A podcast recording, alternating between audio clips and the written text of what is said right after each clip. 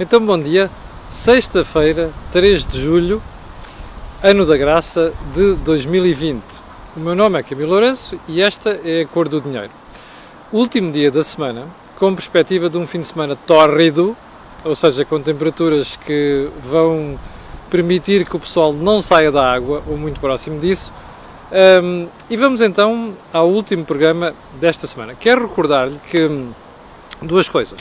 Para já, dar eh, os parabéns à malta de Vina do Castelo, que nos recebeu ontem muito bem, eh, a mim e à AGA Seguros, na conferência Fórum PME, PME Global, que nós fizemos ontem na cidade. O próximo evento vai ser em Chaves, vai ser a 23 de setembro, mas sobre isso falarei oportunamente aqui.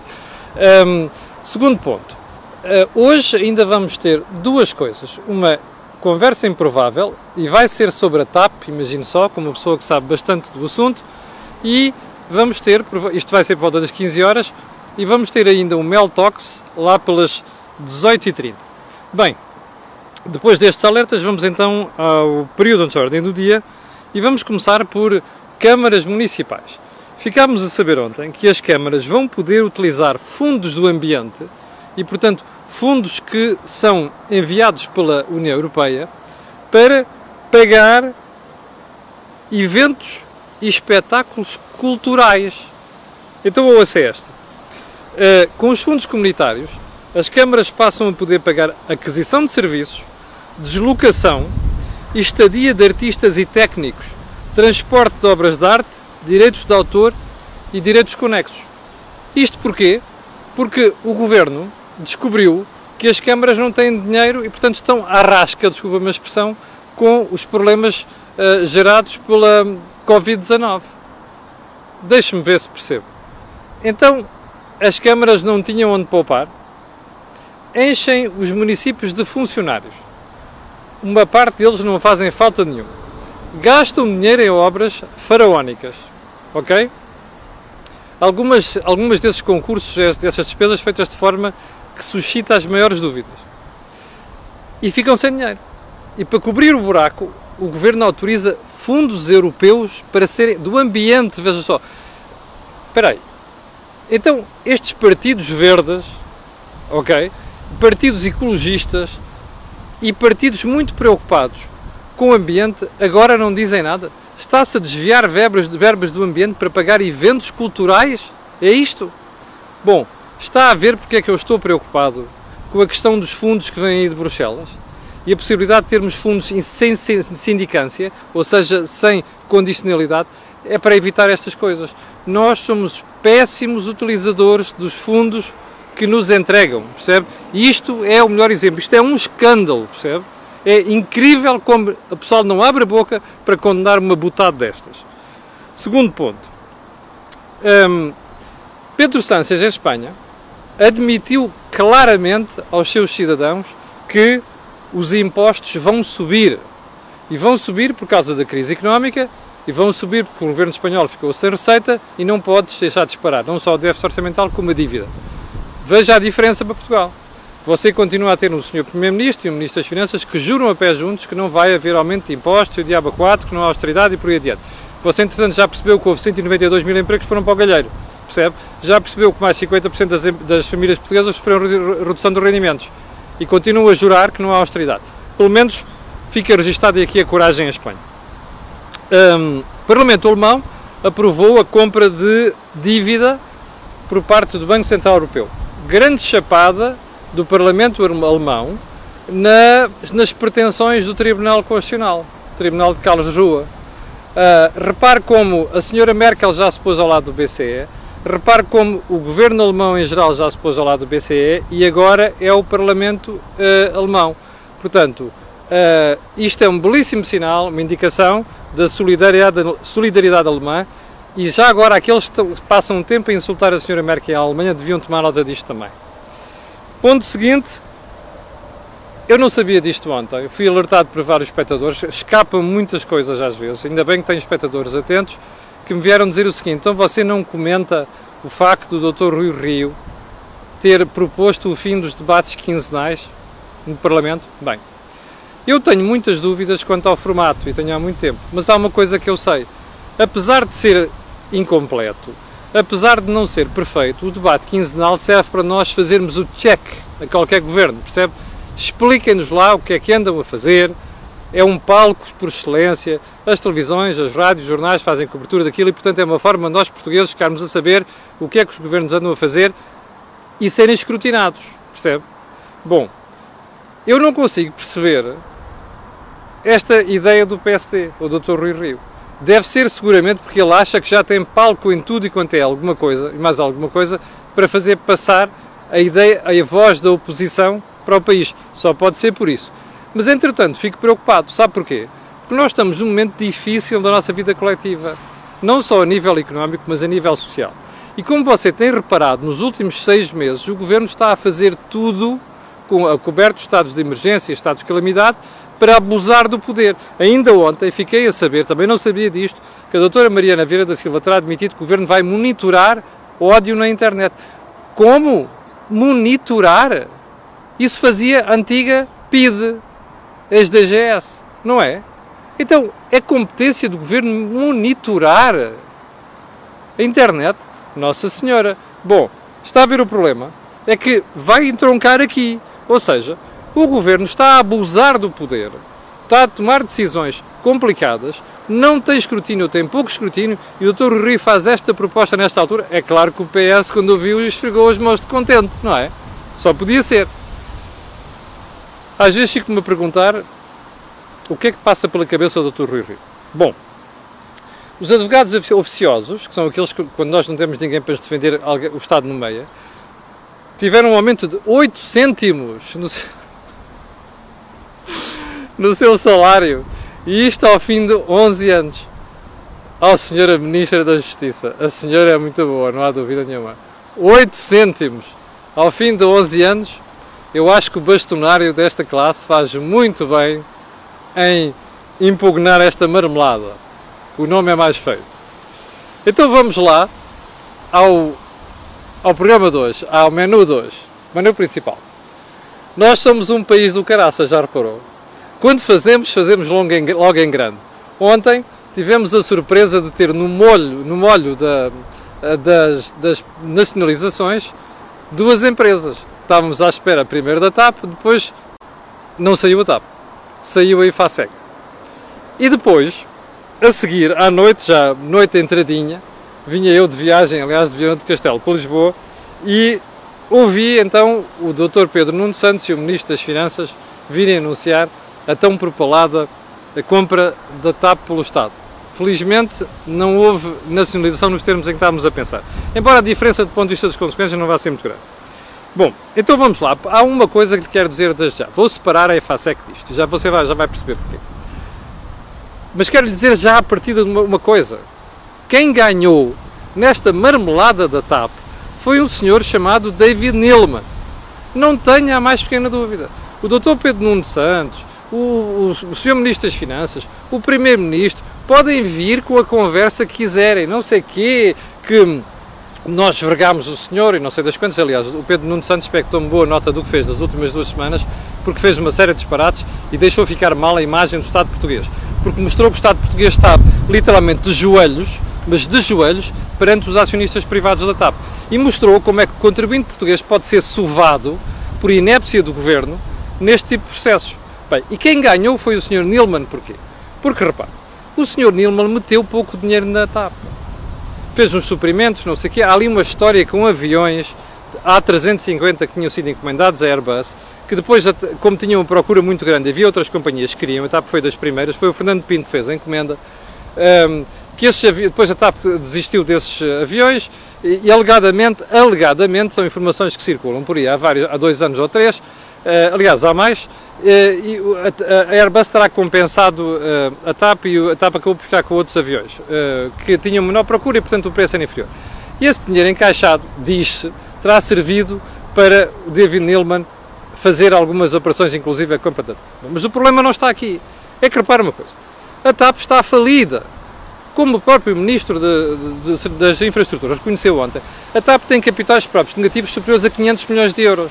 Eu até suponho, aliás, eu suponho não, tenho a certeza, percebe? Vou afirmar aqui, tenho a certeza que neste momento a TAP tem capitais próprios negativos superiores a 700 milhões de euros, percebe? Bom, qual é o ponto? A dívida da TAP são 3 astronómicos 3 mil milhões de euros, percebe? Foi o valor que custou a venda da EDP aos chineses da Trigogers um, durante o governo da Troika. Bem, repare uma coisa. É esta empresa que vem parar para as mãos do contribuinte. Podem dizer o que quiserem, percebe? Que não houve nacionalização, não sei quantos, é uma boa solução, mas qual boa solução? Eu acho que o Pedro Nuno Santos nem sabe no que está a meter. Portanto, o que você tem é um senhor que está a ver o transporte aéreo pelas ruas da amargura, está a ver o maior guru de investimento em bolsa despejar ações de companhias de aviação, que foi o senhor Warren Buffett, como eu lhe disse aqui há cerca de um mês e meio. E agora você olha à volta e diz assim: poça, caramba, o transporte aéreo é o pior sítio para estar em negócios, não é agora em 2020, não é 2021, é nos próximos anos. Ora, é essa empresa que o Estado português compra para nos colocar ao colo 72,5%. Diga-me uma coisa. O senhor Nilman tinha dinheiro para meter nesta empresa e recuperá-la? Não tinha. A prova mais evidente é que TAP vai precisar de aumento de capital. Os senhores privados não vão lá. A prova mais evidente é que, está, evidente é que a TAP precisa de 1.200 milhões de euros. Vou-lhe dizer aqui, jurar com a certeza precisa de mais, ok? E é esta empresa que o senhor Nilman olha e diz assim, epá, espera aí, eu fiz aqui um braço de ferro, saí muito bem desta marmelada e ainda vou sair com 55 milhões de euros no bolso porreiro, pá. Eu acho que isto é digno de bater palmas ao Sr. Nilman, percebe? E dizer assim ao Dr. António Costa, ao Pedro Nuno Santos e ao Ministro das Finanças, são uns totós, vocês. Não, não são totós eles. Os, os totós somos nós. Sabe porquê? Porque a gente vota em governos e revota em governos que fazem estas coisas. Esta brincadeira vai-nos cair em cima. Bom, mas continuemos. Você tem noção de quanto é que a TAP vai perder este ano? já no primeiro trimestre, sem efeito total da pandemia, são 395 milhões de euros. Já sabe das contas, eu já tenho uns números do, do, período que estamos a viver, ok? Sabe quanto é que a TAP vai perder este ano? Sabe quanto é a TAP vai perder em 2021? Pergunta, você acha que a injeção de 1.200 milhões é a única injeção que vai haver na TAP este ano? Não é. Vai haver outra no próximo ano vão, vão ser, você vai ser chamado a fazer esta brincadeira. É por isso que os seus impostos vão subir daqui para a frente, ainda mais. Está a perceber? É isto que você vai pagar. Com o argumento, não sei quantos, compra 1.300 milhões de euros a empresas portuguesas, Diabo 4, já, já expliquei aqui que isto é uma estupidez. A Sonai também compra, a Jerónimo Martins também compra, percebe? Mais, argumento não sei o que que salvassem mil empregos. Deixem-se de tretas. Normalmente os governantes quando querem justificar estas coisas, dizem as maiores mentiras, os maiores disparates, inclusive manipulam números, como eu lhe mostrei aqui em relação aos números de, de, de passageiros que a para Portugal e o Diaba 4 foram totalmente uh, uh, falsificados, entre aspas, pelo Dr. Pedro Nuno Santos. Bom, isto não é admissível. Bem, e agora, um, voltando, ao, voltando à, à TAP. Bom, o Sr. Ministro das Finanças veio dizer que a TAP, repare, são 72,5% que passam para as mãos do Estado. Vem dizer que isto não vai afetar muito a dívida pública. Não vai, vai, vai. Isto vai ao déficit e vai à dívida. Bom, o efeito não vai ser muito grande. O que é que isso interessa? O que interessa é que vai ter efeito, percebe? O que interessa é que nós vamos pagar esta marmelada. O ponto é esse. E já agora é assim, o pessoal anda para aí com esta conversa toda nacionalizar, não nacionalizar, não nacionalizar. Eu estou farto de lembrar isto aqui. Ó, meus senhores, com nacionalização ou não, a atual situação da TAP, éramos, somos nós que a vamos pagar. Os 1.200 milhões de euros, mais agora a nacionalização. E sabe qual é o problema? Você sabe quantos sindicatos existem na TAP? Sabe? Bom, lembra-se dos conflitos que a TAP tinha. Agora imagine o que é isto nas mãos de um governo, não é? Portanto, logo se aproximarem as eleições, qualquer um dos sindicatos faz uma birra qualquer, é um sarilho, os governos têm de ir atrás, como as câmaras municipais em relação aos transportes públicos metropolitanos, percebe? Este é um ponto. E já agora, para terminar esta conversa, uh, daqui a 3 ou 4 anos, ou 5, o Pedro Nuno Santos já não está ali, o António Costa já não está ali, o João Leão já não está ali. E quem é que vai continuar aqui com aquele fardo às costas? Somos nós, obviamente. Está a ver o problema da empresa? Está a ver o problema que lhe colocaram em cima dos ombros? Bom, você vai se lembrar destas palavras lá para o final deste ano, quando vir os resultados da TAP, e vai se lembrar disto no próximo ano. E eu espero estar aqui depois para comentar isto. Bom, então agora vamos à segunda empresa, EFASEG. Espera aí, eu ainda me lembro, deixa-me lá ver se tenho aqui até, ainda me lembro da figura que este governo fez. Olha aqui, lembra-se este senhor? Manuel Caldeira Cabral, ex-ministro da Economia. Olha quem está ao lado dele, Isabel dos Santos. E olha quem está ao lado dele também. Gestores da EFASEC, não é? Bom, está ali o marido da senhora Isabel dos Santos. Quem é que andou com este senhor ao colo? Quem é que andou com, com, com, com a investidora ao colo quando a senhora decidiu comprar a EFASEC? Fui eu? Não, foi o governo. Foi o Ministro da Economia, muito prezado pelo Sr. Primeiro-Ministro, Manuel Caldeira Cabral, meu ex-colega ex de jornalismo económico. Não é? Bom, vamos esquecer isto. Espera, o Governo agora faz de conta que não é nada consigo. Não percebeu nos últimos meses a situação em que a FASEC estava. Os problemas financeiros da Sra. Isabel dos Santos, os problemas legais da Sra. Isabel dos Santos, os problemas judiciais da Sra. Isabel dos Santos, puseram a FASEC a jeito perdeu concursos, deixou de ir a, a, a, poder concorrer a concursos, teve problemas com a banca, a própria banca estava entalada com a própria FASEC. Descobriram isso agora? Bom, valha-nos o menos que é o decreto de nacionalização da FASEC prevê logo a sua revenda. Eu já lá vou à posição dos sindicatos. Prevê logo a sua revenda. Bom, ainda bem. Mas há agora uma coisa que fica por procurar nisto tudo. Você, como contribuinte, sabe quanto é que vai pagar pela, pela FASEC? Não sabe, pois não. É que a avaliação não está feita. Está a ver como é que se fazem as coisas em Portugal. Isto é de um amadorismo atroz, percebe? Isto, agora, é claro que depois vem dizer, ah, emergência e tal. Pois está bem, mas deviam ter pensado nisto mais cedo. Está a ver? Deviam ter preparado isto mais cedo. E o ponto é este, é que você vai comprar uma empresa, você contribuinte ainda não sabe quanto é que vai pagar por ela. Está a perceber? E já agora os sindicatos. Eu ontem ouvi coisas inacreditáveis. Desde sindicatos e gente ligada ao Bloco, ao PCP, sindicatos, a dizerem os maiores disparates que não sei quantos, né, é o, ainda bem, mas entretanto não deviam vender. Eu ouvi uma senhora do Bloco de Esquerda, uma Isabel Pires, dizer que o interesse privado eh, era, aliás, era necessariamente lesivo do necessariamente lesivo do interesse público. Eu não sei onde é que esta menina tem a cabeça. A IFASEC não é para estar nas mãos do Estado. O Estado não tem vocação para gerir aquelas coisas e aquelas empresas. A IFASEC tem de retornar rapidamente para o setor privado. Bom, vamos ver é agora a complicação judicial que vamos ter aqui.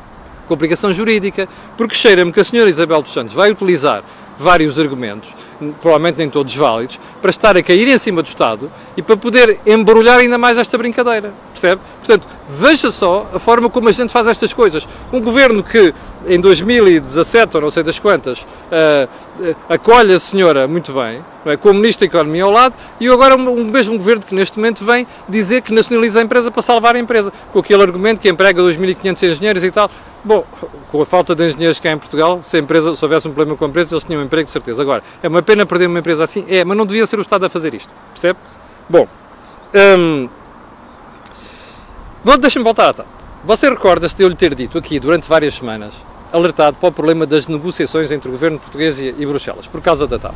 E disse que estavam a viver dificuldades. Bom, então já percebeu quais são estas dificuldades, não são? Repare, o governo chegou a Bruxelas e diz assim, pá, eu tenho uma empresa com problemas é pá, que se gravar agora Covid-21 precisa de ajuda. E Bruxelas foi olhar para as contas da TAP e disse, oh, oh, oh, oh, espera não, não, não, esta empresa não estava bem.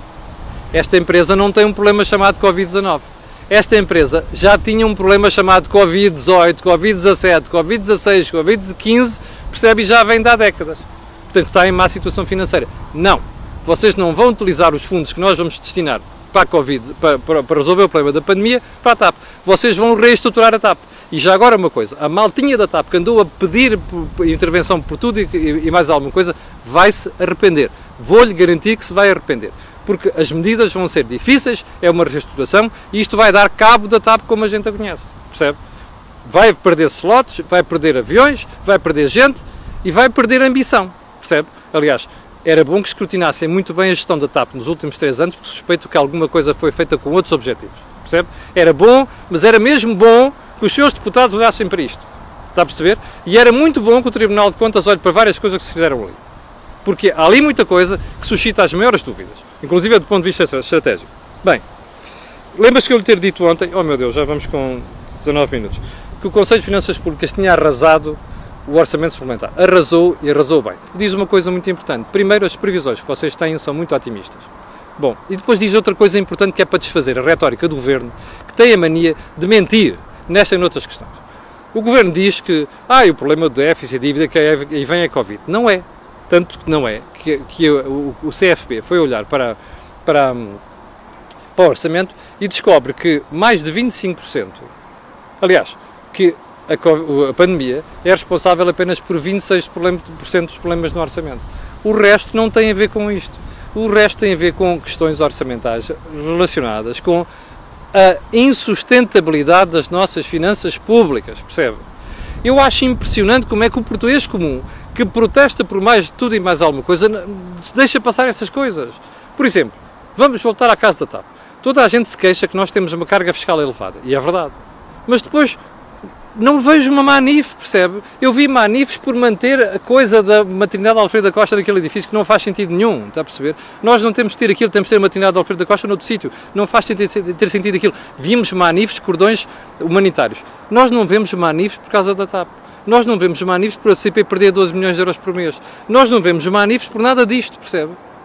Isto é que é chocante no povo português. É que a malta é mansa, deixa passar estas coisas e isto vai-nos cair em cima. Vai cair em cima dos nossos ombros, pode ter a certeza disto. Bom, hum, vou deixar estas três questões últimas para o fim, vou só para a frase da semana. Ouça bem isto. Hein? Se a situação continuar, acho que podemos ter uma situação bastante pior do que foi a última crise de 2012. Quem é que disse isto? Pedro Castro Almeida, CEO do Santander em Portugal ouviu bem, se isto correr mal, eu vou-lhe vou fixar uma data. 1 de abril do próximo ano, não é dia das mentiras. A partir daí acabam-se as moratórias. Eu não sei o que é que o governo português vai fazer, não sei o que é que Bruxelas vai fazer. Eu sei uma coisa: a partir de 1 de abril do próximo ano, com o desemprego que vem aí e com a crise económica, os bancos podem ter um sarilho. Quem diz, eu já lhe tinha dito isto aqui, mas eu não sou banqueiro, está aqui um banqueiro a dizer isto. Se eu do Santander, pessoa por quem tenho maior respeito e maior e, e, e a quem reconheço muita competência. Deixe-me fazer-lhe só uma pergunta. Quantos banqueiros já ouviu dizer isto desta forma blunt? Percebe? Desta forma clara, inequívoca. Quantos é que já ouviu falar? Pois é. Alguém que tenha coragem de estar a dizer isto. Esse é que é o problema que nós temos pela frente nos próximos meses. E andam-nos aqui a vender a teoria, a conversa fiada, estupidez, não tem outro nome, de que está tudo bem, vai-se ficar tudo bem e que a malta não, ver, não vai ter austeridade e W4. Bullshit, ok? Bom, cheguei ao final do programa de hoje, quero agradecer a sua paciência, quero, pedir às, quero agradecer às pessoas, às 7 mil pessoas que estão em direto, quero pedir a estas pessoas, aquelas que vão ver aquilo que peço sempre, que é colocarem um gosto e fazer partilha nas redes sociais, porque aquilo que houve aqui não houve mais lado nenhum. Uh, para o final, quero só recordar-lhe que então que ainda vamos ter o Mel Talks e vamos ter a conversa improvável hoje. Muito obrigado, com licença, tenham um grande fim de semana e até segunda-feira.